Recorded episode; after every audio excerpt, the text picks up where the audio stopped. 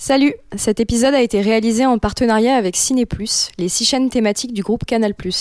Pendant tout le mois de mars, Ciné+, propose à ses abonnés un programme thématique, Puissante, dédié à des personnages féminins forts ou des films réalisés par des femmes. Au programme, Nomadland, Julie en 12 chapitres, Promising Young Woman ou encore Grave, dont nous allons vous parler aujourd'hui. Bonne écoute Je crois à l'influence immense des images on voit arriver dans les équipes de cinéma des femmes, des jeunes femmes qui se sont dit mais le son ça m'intéresse, il y a des cadreuses, il y a des directrices de photographie. Et puis ensuite elles ont été aussi souvent filmées par des hommes. Euh, donc là on, on, ouvre une nouvelle page de cette histoire. Il y a des filles à la régie, à l'administration. Offrir au monde tous ces récits manquants, toutes ces femmes, toutes nos mères, toutes ces femmes noires qui n'ont pas eu la parole. Je crois que des représentations répétées de femmes filiformes, jeunes, blanches et soumises n'aident pas à l'épanouissement des femmes ni des hommes. Bonjour à toutes et à tous et bienvenue dans ce nouvel épisode de Soro Ciné, le podcast de cinéma féministe. Je suis Léon Catan et aujourd'hui j'accueille Mariana Agier. Salut. Elisa Durand. Salut. Le 8 mars 2023, la journée internationale des droits des femmes nous fera sortir dans la rue, mener des grèves et prendre d'assaut les tribunes. La lutte contre le patriarcat, ce n'est pas qu'un jour dans l'année, mais celui-ci permet de faire le point pour un média féministe comme nous, de renouveler nos voeux pour un cinéma plus inclusif, où les minorités cessent d'être invisibilisées et exploitées. À cet égard, l'année 2021 a été riche en victoires symboliques dans l'industrie cinématographique. Un lion d'or pour Audrey Diwan, un Oscar pour Chloé Zhao, et en France, la palme d'or de Julia Ducournau pour Titane. La réalisatrice française diplômée de la Fémis se taille une place de choix dans le très sous-estimé cinéma de genre français. Cette place, elle commençait déjà à la prendre grâce à Grave, son premier long métrage auréolé de succès en 2016. Grave, ça raconte l'histoire d'une nouvelle étudiante en école de vétérinaire, Justine, qui après des années de végétarisme se découvre une faim impossible à négocier. Épaulée par sa grande sœur Alexia, elle va devoir apprendre à réfréner son goût pour la chair humaine ou l'assumer complètement. Grave se trouve donc à l'intersection du récit d'apprentissage et du film de monstre, un croisement très peu vu en France où le cinéma de genre prend un nouveau tournant. Alors parlons-en, si vous le voulez bien.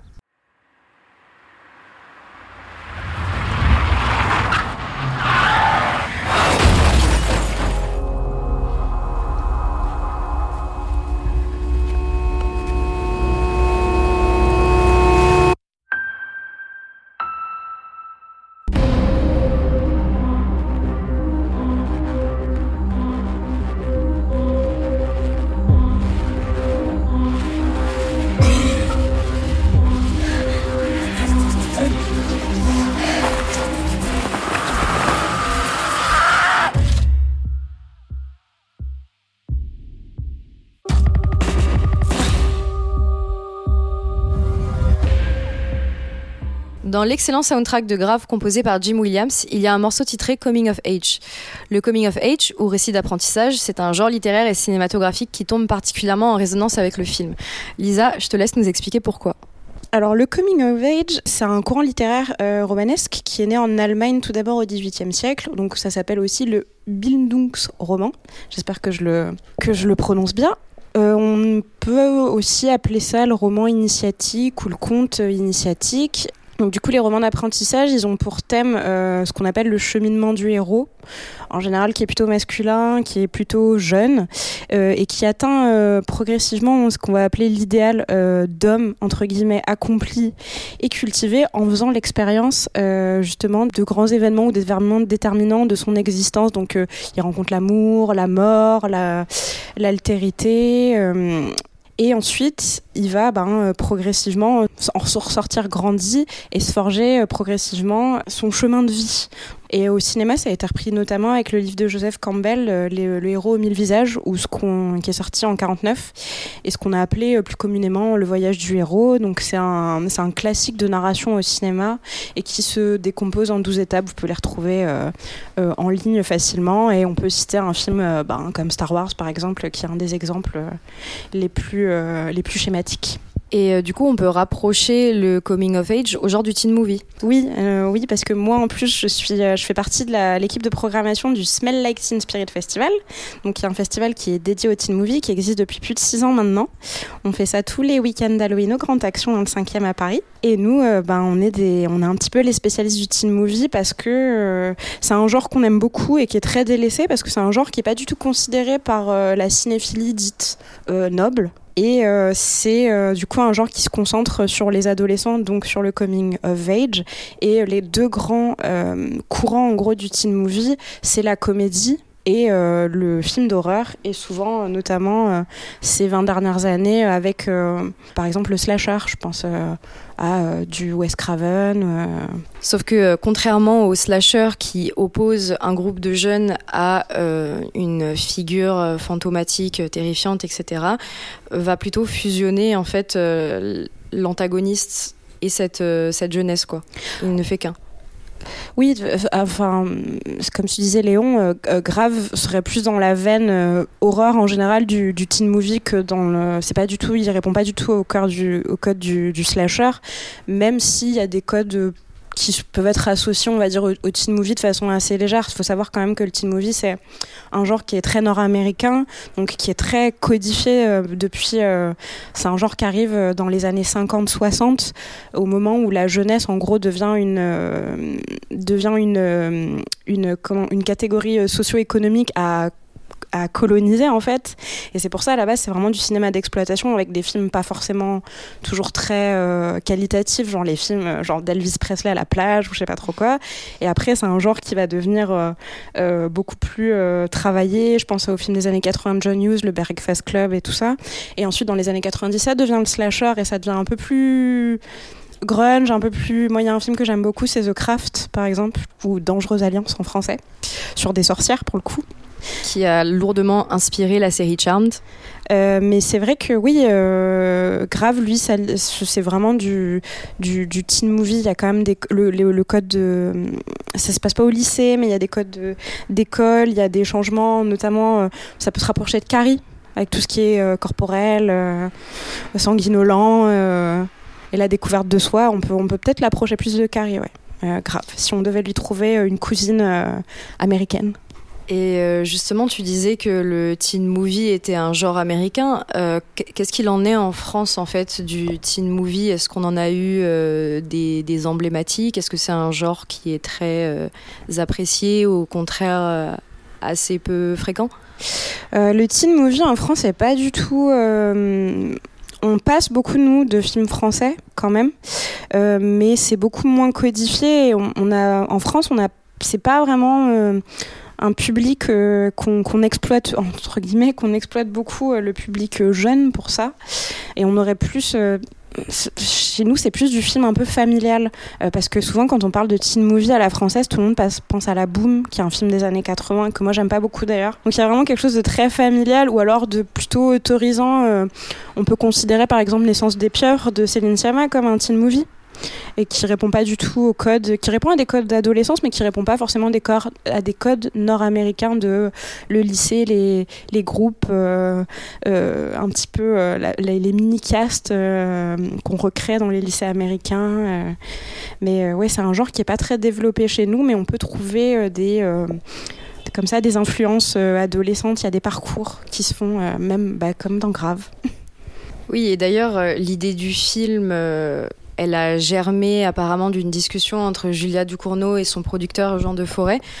Il parlait de films sur euh, le cannibalisme et euh, il, se faisait la remarque que les films sur le cannibalisme sont toujours à la troisième personne pour euh, se défaire radicalement d'une éventuelle empathie pour le cannibale, vu que voilà le cannibalisme est un tabou universel selon Claude Lévi-Strauss.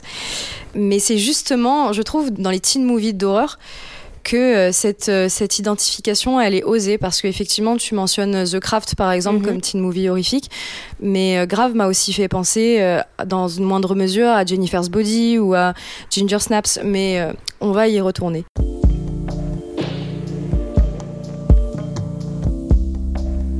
Avant d'explorer toutes ces références, on va d'abord euh, se recentrer euh, sur euh, le film. Donc, on a un petit peu parlé de l'intrigue déjà, et elle correspond en tout point au récit d'apprentissage dont tu nous as décrypté le fonctionnement, Lisa. Mariana, tu voulais réagir? Juste un aparté déjà pour dire à quel point je suis ravie qu'on fasse enfin un épisode sur un film de Julia Ducournau que j'aime d'amour et que qu'on lui accorde enfin la place qu'elle mérite. C'est vrai qu'on attendait tous ce moment. Là ça fait beaucoup parler de lui parce que c'est un film euh, qui, qui, est très riche, euh, qui a plein de, plein de lectures possibles. Alors toute cette question justement de la sortie du végétarisme euh, pour rentrer d'abord dans la, dans, la, dans la consommation de, de, viande animale et ensuite dans le cannibalisme. Il y a, en fait, il y a beaucoup beaucoup de lectures possibles. Ça a été l'objet de beaucoup d'interprétations et je pense que c'est aussi pour ça que le film a été très apprécié. C'est que il y a une dimension générale sur la, la quête d'identité qui a parlé à beaucoup de personnes.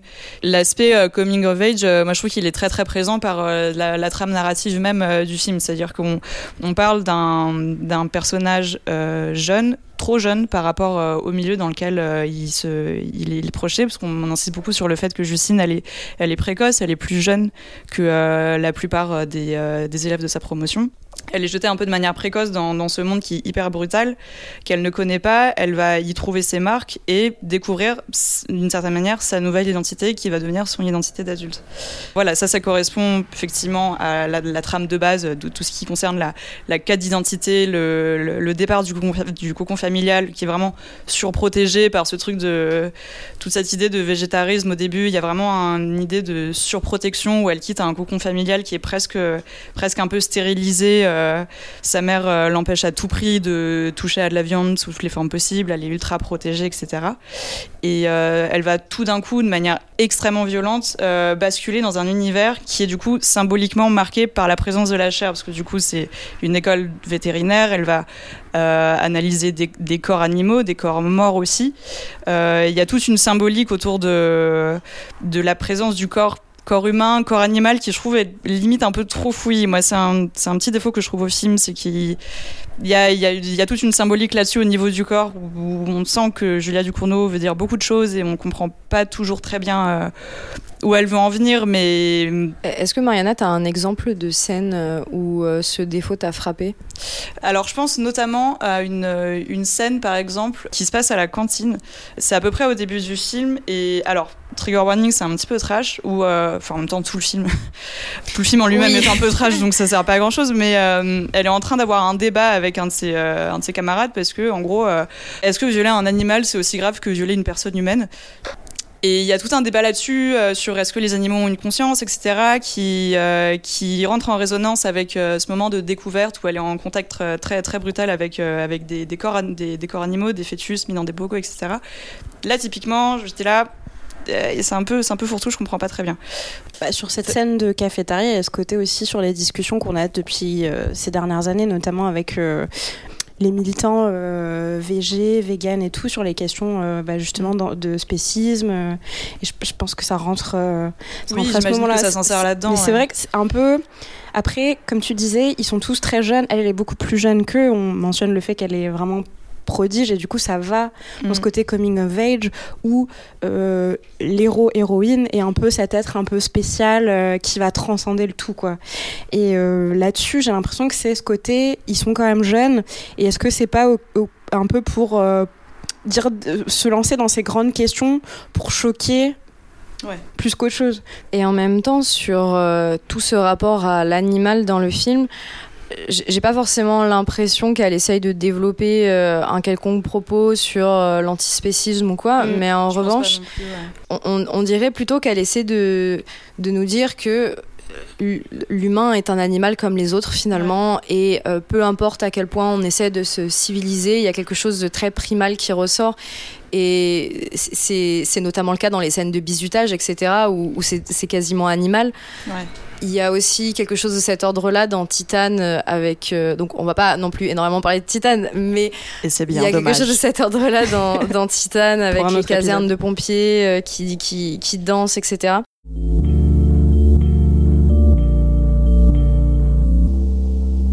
par rapport à ce que tu disais sur ce contraste euh, entre leur euh, jeunesse et euh, voilà les grands débats d'idées, etc. Je trouve que cette tension justement constante entre la, frivolité du fait d'être jeune et en même temps tout le sérieux qu'on y investit est vraiment bien représenté par le titre, qui est à la fois un tic de langage adolescent et aussi un synonyme de sérieux, de de, quelque chose d'important. quoi. Comme le film a bien marché à l'étranger aussi, il faut quand même le dire.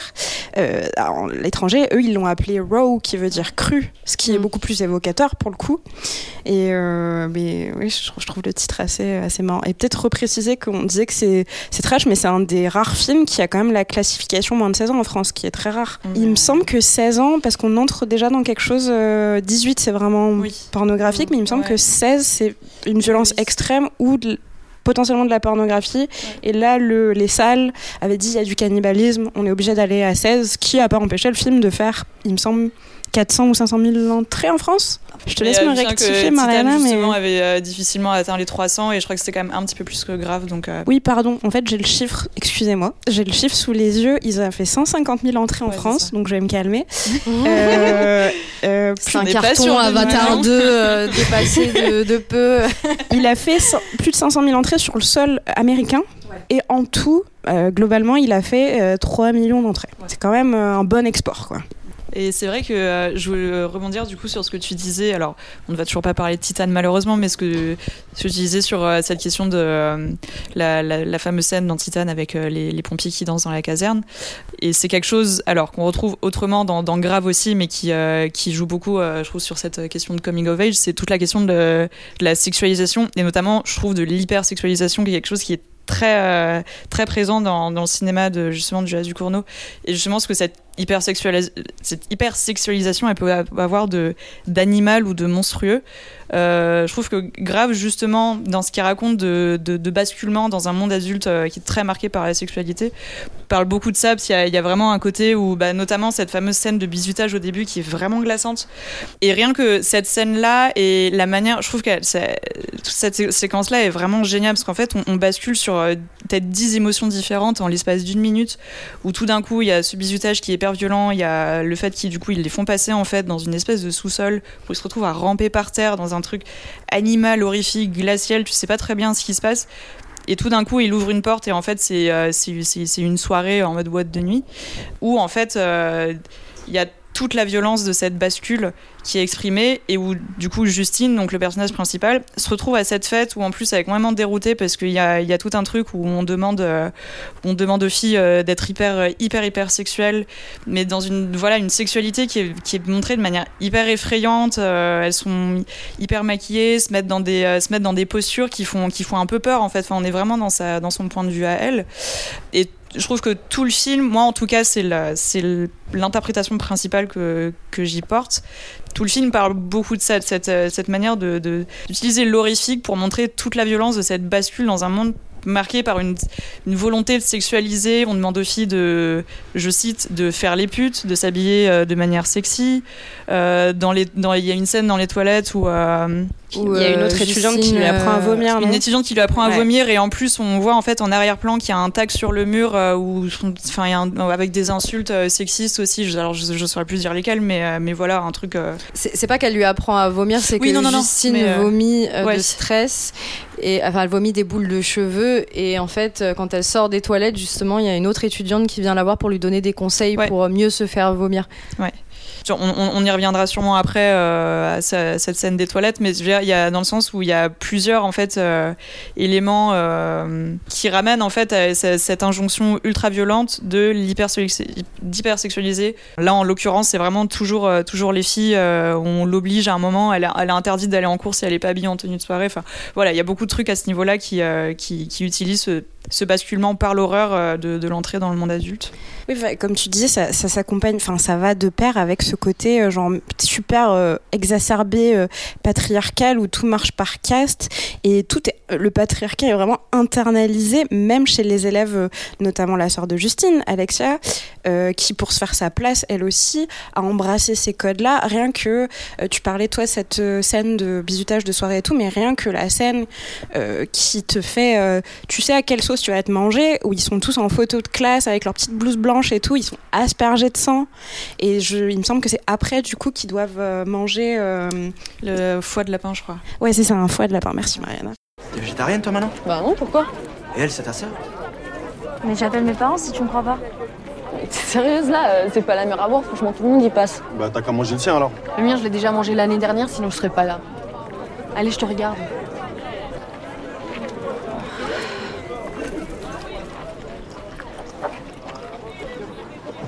Tu vois, c'est rien. Ouvre. Tu seras contente de l'avoir fait. Non, mais tu vas pas commencer l'année en abandon là. Tu t'affiches.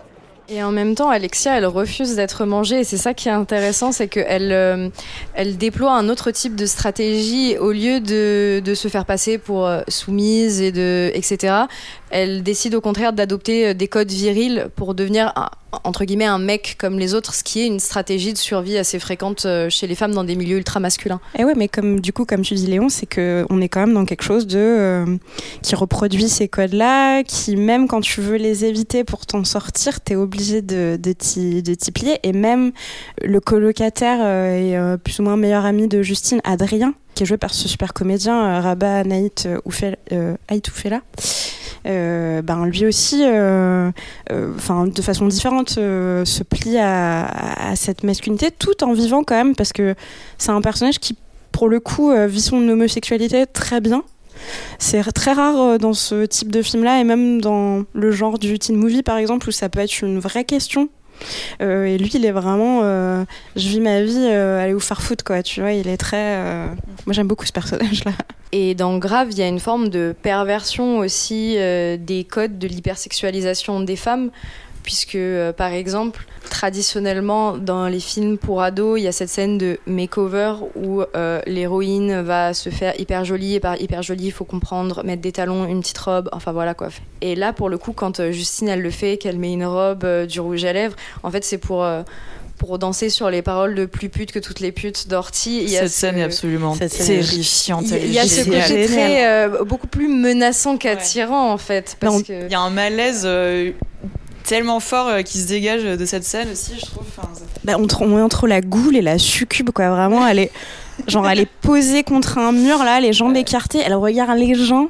Euh, vraiment, Et en même temps, je trouve euh, qu'il y, a- il y a quand même un côté où, euh, où on se reconnaît un peu dans, dans cette manière justement de d'apprendre à se mettre en scène quand t'es Mm. ado, à, à te mettre en, à te mettre en scène en tant que femme, mais qui est vraiment ouais poussé euh, poussé à son à son aspect le plus le plus malaisant entre guillemets, ça se dit pas, mais et d'ailleurs ça me ça me ramène aussi à une autre question euh, que toujours dans, dans le thème du coming of age que je me disais beaucoup devant Grave, c'est qu'il y a toute la du coup en parallèle de la question de la quête un peu d'identité qu'elle se découvre. Il y a aussi toute la question du nouveau corps de la puberté qui a un sous-texte euh, extrêmement fort euh, de, de grave parce que à partir du moment où donc elle va se retrouver obligée euh, pendant le bisutage à manger un, un rein de lapin, je crois plutôt. C'était- pas un foie. On aime les détails chez Sorociné. et en fait, ça va être son premier contact avec euh, avec la viande et à partir de là, son corps va en fait euh, commencer à avoir des réactions allergiques qui vont en fait vachement s'apparenter à une forme de mue sa, sa, sa peau va se mettre à elle va du coup aller chez l'infirmière qui va lui mettre une crème et tout, et en fait il y a vraiment une sorte de mue qui va s'opérer. Et moi je trouve qu'il y a vraiment un, un- à, peine un sous-texte tellement, tellement c'est fort euh, dans le film sur euh, le, le nouveau corps qui naît à la, à la puberté, alors avec une, une idée d'associer la puberté à la sexualité, parce que la, la viande est un sous-texte euh, sexuel, euh, pareil, euh, à peine, à peine un sous-texte, mais il y, a, y a ce nouveau corps qui va se manifester chez elle, qui d'abord l'effraie, et qu'elle va finir plus ou moins par, euh, par appréhender et par, euh, et par maîtriser. Euh, je pense aussi à un... Alors, sans parler euh, techniquement des séquences de cannibalisme, mais il y a un moment euh, qui, est très apparenté à la mouche où elle va perdre une dent et va en fait la manger. Et je me dis, bah, en fait, là, on en arrive presque à un moment où elle se, elle, elle apprivoise son corps elle-même, quitte à, quitte à manger son propre corps. Bah, il y a aussi un moment où elle est sous ses couvertures et c'est vraiment littéralement le cocon, la chrysalide et tout. Ouais. Elle a des sueurs froides, comme si elle était en manque aussi de. de c'est c'est de l'addiction, quoi. La, la, la viande, la prédation devient de l'addiction. Et elle est vraiment. Elle a des sueurs froides. C'est- très effrayant euh, comme ça. Il me semble qu'elle se gratte toujours Ouais, ses ouais, plaques. ouais. Et euh, mais c'est très intéressant parce que euh, dans le teen movie à l'américaine, on est plus sur des considérations de. euh, Il y a une bascule pour l'héroïne. Je pense à Jennifer's Body, euh, je pense à Carrie, où euh, c'est des questions de euh, soit de menstruation, donc le premier sang pour Carrie, soit euh, de virginité ou pas euh, chez Jennifer's Body, dans Jennifer's Body, pardon. Et euh, là, pour le coup, dans Grave, ce n'est pas du tout une question. Il n'y a pas, il a pas ce. Après, on est, nous, on n'est pas puritains comme les Américains, et il n'y a vraiment pas cette question de. C'est une perte de virginité qui va entraîner, qui va entraîner tout un, nouveau cheminement et une façon de, de, trouver son nouveau corps. Oui, puis après, de toute manière, Grave, ça, ça dépeint quand même des étudiantes et non pas des adolescentes. Donc. Euh, ouais, mais comme on a dit que Justine était très en avance et très jeune, je sais plus exactement quel âge elle a. qu'elle a, elle a, il me semble qu'elle a 16 ans. Ouais. Euh, là où sa promo en a 18, quoi.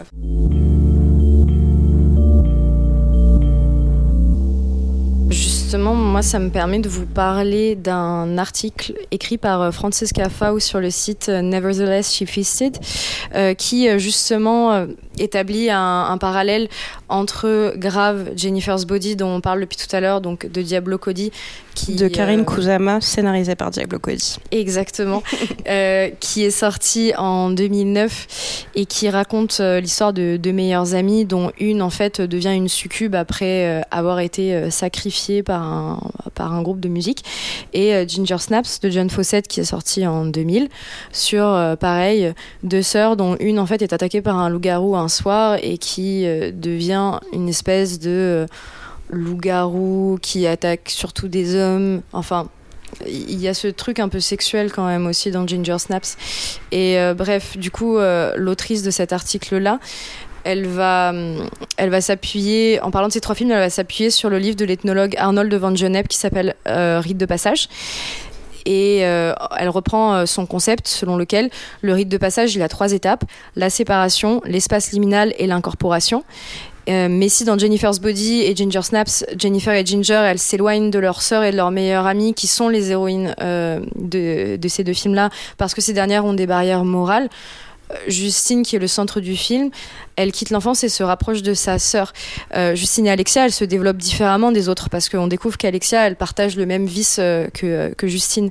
Et euh, leur manière de se développer, elle cristallise les peurs des adolescents et des jeunes adultes par rapport à la puberté. Les questionnements du type est-ce que euh, je suis la seule personne à qui ça arrive comme ça? Et si j'avais des désirs anormaux par rapport aux autres? Et si moi j'étais monstrueux?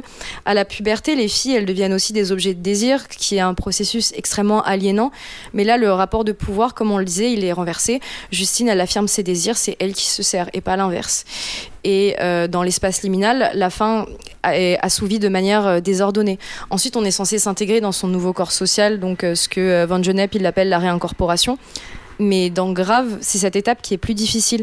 On a l'impression que Justine, elle reste bloquée entre deux catégories, puisque la fin est très très abrupte, et que finalement sa lutte est celle de contre le déterminisme familial. En fait, constamment, elle se débat contre quelque chose qui est dans sa famille depuis très longtemps ce qui fait aussi écho en fait au questionnement des, jeunes adultes sur euh, la peur de reproduire ce que ce, que ses parents euh, ont fait. Ouais, exactement. Petit aparté aussi pour dire que euh, tout ce qu'on vient de dire me fait aussi beaucoup penser à un autre film qui est sorti quasiment en même, enfin un tout petit peu après Grave, qui s'y apparente beaucoup, même si dans la forme on ne dirait pas. C'est un film qui s'appelle Ava, qui est le premier film de Léa Missius. Alors l'histoire est autre en gros pour dire simplement Ava, c'est une jeune fille plus jeune, je crois qu'elle a 13-14 ans, elle est jouée par Noé Habitat qui, fait son premier rôle, qui est dans cette période de l'adolescence, un peu en, conflit avec sa mère et qui apprend du jour au lendemain qu'elle va devenir euh, aveugle très très rapidement et qui du coup euh, doit un peu euh, apprendre à, faire usage de son corps sans, sans la vue. Et en fait, Léa Missus, elle va pas de la même manière, mais elle va, elle va quand même aussi convoquer un peu le, le genre du fantastique pour exprimer cette, pareil, cette crainte euh, du, du, nouveau corps qu'elle va aussi du coup associer à une, à une forme de sexualité. Les, les yeux chez elle, c'est à la fois ce qui va la rendre aveugle, c'est aussi ce qui est la source de désir. Euh, donc même si le ton est autre, je trouve que c'est deux films qui s'apparentent beaucoup en fait euh, et qui en plus sont sortis à la même période. Donc je pense que tu peux même aller faire un pont, toujours continuer avec les Amicius, un film qui est sorti à la rentrée, enfin à la fin de l'été, qui était Les Cinq Diables. Voyez-le, c'est un film trop bien, incroyable. Et là on est sur le pas les yeux littéralement, mais on est sur de la vision parce qu'on a une jeune jeune fille ouais, qui a une dizaine d'années, qui est quand même métisse, faut le préciser aussi, c'est assez rare dans le cinéma français. Et du coup, qui elle a des, bah, des visions et qui s'apparentent plus aux odeurs, mais on parlait de la vision, la vision ça peut être, euh, ça peut être multiple. Donc euh, regardez le travail de Léa Missius aussi.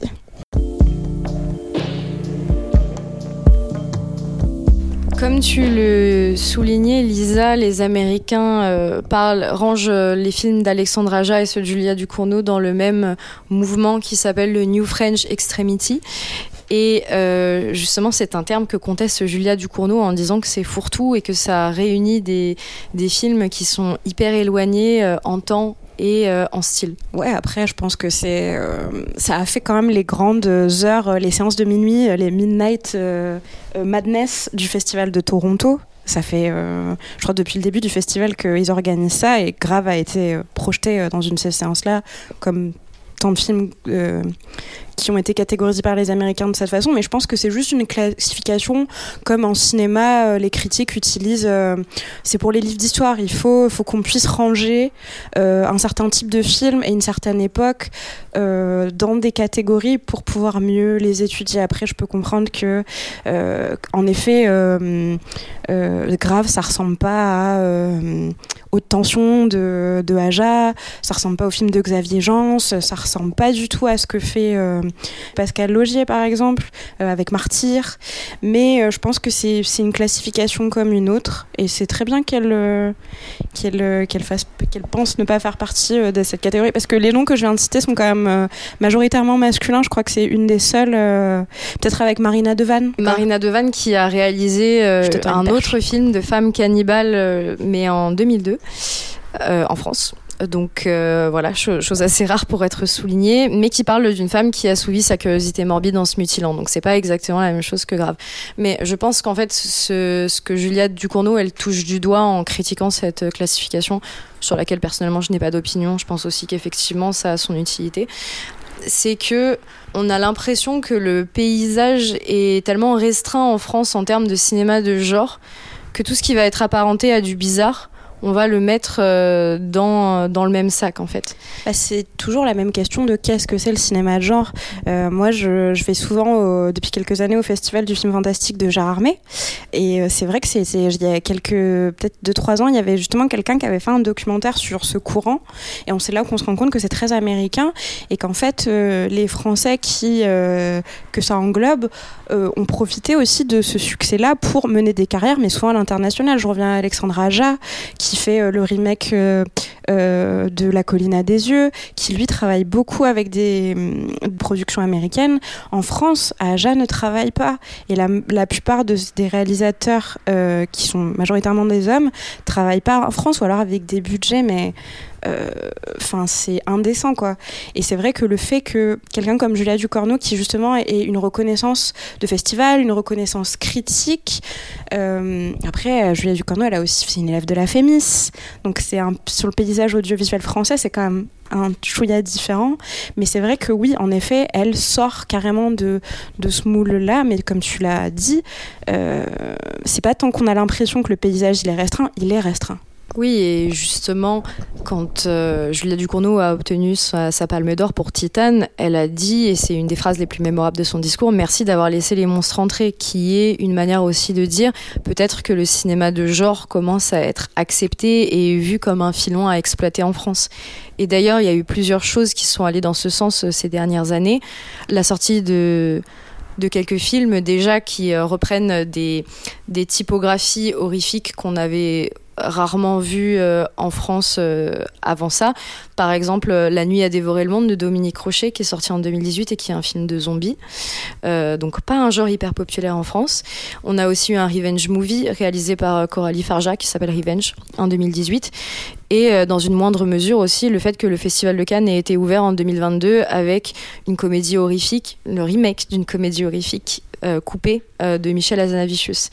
en parallèle, en 2021, Wild Bunch a lancé le label Wild West, qui euh, est un label 100% cinéma de genre au sens large, avec des films comme La Nuée de euh, Juste Philippot. Euh, il y a aussi eu des résidences axées sur le cinéma de genre, notamment proposées par SoFilm quelques années avant ça. Et puis il y a eu la création de The Jokers aussi en 2019. Donc voilà, c'est des initiatives qui sont timides, mais qui commencent à émerger D'autant que ça, ça, aide aussi à reconnaître en France toute la, diversité de sous-genres qu'il peut y avoir bah, dans, le cinéma d'horreur, qui du coup, n'étant pas reconnu, difficile d'expliquer à quelqu'un qui s'y connaît pas trop en cinéma d'horreur qu'il il y, a, tout un tas de sous-catégories, il y a des codes, il y a le slasher, le body horror, le home invasion, et encore, moi je dis ça, je suis pas du tout spécialisée du genre, mais le fait que par exemple Julia Ducournau, voilà, avec la reconnaissance qu'elle a eue, d'abord avec, avec le fait d'être sortie de la Fémis, avec Grave, avec Titan ensuite qui a eu la Palme d'Or, euh, elle a quand même euh, ouvert euh, un peu la reconnaissance, par exemple, du sous-genre du body horror, qui était, bah, qui communément pas, pas très connu. Alors, son cinéma est très référencé à, on sait, à Cronenberg, qui, qui, qui est clairement un précurseur euh, du genre. Mais par exemple, euh, sa démarche esthétique à Julia Ducournau, est-ce qu'elle totalement au sein du genre du body horror, justement avec toutes les, toutes les thématiques symboliques que ça aborde. Et euh, c'est tout ce qu'on vient de dire justement avec Grave. Et Titan va encore plus loin dans l'exploration des, des identités fluides, des transidentités à travers le body horror. Et moi, c'est quelque chose que j'aime beaucoup. Alors, j'ai est-ce que je vous ai déjà dit que j'aimais beaucoup Non, pas cette fois. Euh, non. Qu'est-ce que tu penses de Julia Ducournau C'est quelque chose que j'aime beaucoup, entre autres dans, dans sa démarche. C'est euh, son, je trouve qu'elle a une utilisation très intelligente du body horror parce qu'elle a une manière justement de convoquer son public pendant le visionnage du film. Il y a il y a quelque chose dans, son cinéma, euh, dans son usage du body horror qui est certes très visuel, on va pas se mentir, grave, c'est très gore visuellement, mais c'est aussi gore parce que c'est suggéré. Il y a tout un travail sur le son qui est, qui est, très intelligent et qui fait que euh, je trouve que Titan, par exemple, va encore plus loin parce que Titan, le, la violence, elle se fait pas tant voir à l'écran, elle est surtout suggérée. Je trouve. Bon, on en parlera hors antenne. Mais euh, je trouve qu'en tout cas, il y, a une, grande partie de, sa démarche de body horror qui, euh, fait, beaucoup euh, appel en fait à, la suggestion moins qu'à la représentation visuelle. Qui fait que du coup, ça, te convoque toi-même beaucoup à ton propre corps, je trouve, quand tu regardes ces films. Ça active ou ça réactive beaucoup des peurs intérieures. Enfin, je trouve qu'il y a un jeu d'aller-retour entre, entre l'écran et le spectateur qui est hyper fort dans son cinéma. Et moi, Mariana, j'ajouterais à ça que je trouve que dans Grave, pour l'avoir revu, déjà, c'est un film étrangement plus tendre que ce que je le pensais. Je l'ai préféré au deuxième visionnage. Je l'avais pas revu depuis la salle en 2017. Euh, et une économie euh, efficace de la réalisation de ce film, qui est quand même, faut quand même le noter. C'est assez brillant, quoi. On dirait hyper suggestif. Euh, mais on dirait aussi que tout a été quand même vachement bien pensé et planifié. Et il y a un côté, c'est pas péjoratif que rien ne dépasse. Tout est vraiment bien pensé. Et moi, je trouve ça admirable mm. pour un premier film où euh, on a souvent envie de, tout mettre parce qu'on se dit qu'on ne fera pas peut-être faire un deuxième. Euh, on, a, on a envie de bah, succomber à ses envies et je trouve qu'elle est très carrée, Julia Ducorneau. Elle fait un travail de, de, réalisation qui est oui, et je pense que c'est d'ailleurs quelque chose qu'on peut hélas reprocher euh, au frère Boukama qui avait qui avait sorti Teddy qui qui rejoignait un petit peu grave dans justement son son, son coming of age monstruosité avec euh, cet adolescent qui devient un loup-garou et qui ensuite a fait un deuxième film, L'année du requin, qui n'a pas, ne s'est pas vraiment mesuré à la hauteur de leur ambition parce que voilà, faire un film de requin quand on n'a pas énormément de budget et euh, nourrir de telles attentes, voilà quoi, ils se sont un peu brûlés les ailes et je trouve que Julia Ducournau ne, ne fait pas ça. C'est la fin de cet épisode du podcast Ciné. On espère qu'il vous a plu. Dans le cadre de notre partenariat avec Ciné Plus, on vous retrouve très bientôt pour un autre film de la sélection. Et d'ici là, vous pouvez nous retrouver sur Facebook, Instagram et Twitter, lire nos chroniques sur le site Ciné et acheter notre jolie revue sur le cinéma américain, toujours disponible à la vente. Au revoir Lisa. Au revoir. Au revoir Mayana. Au revoir. Et merci Hugo pour la réalisation. À très bientôt.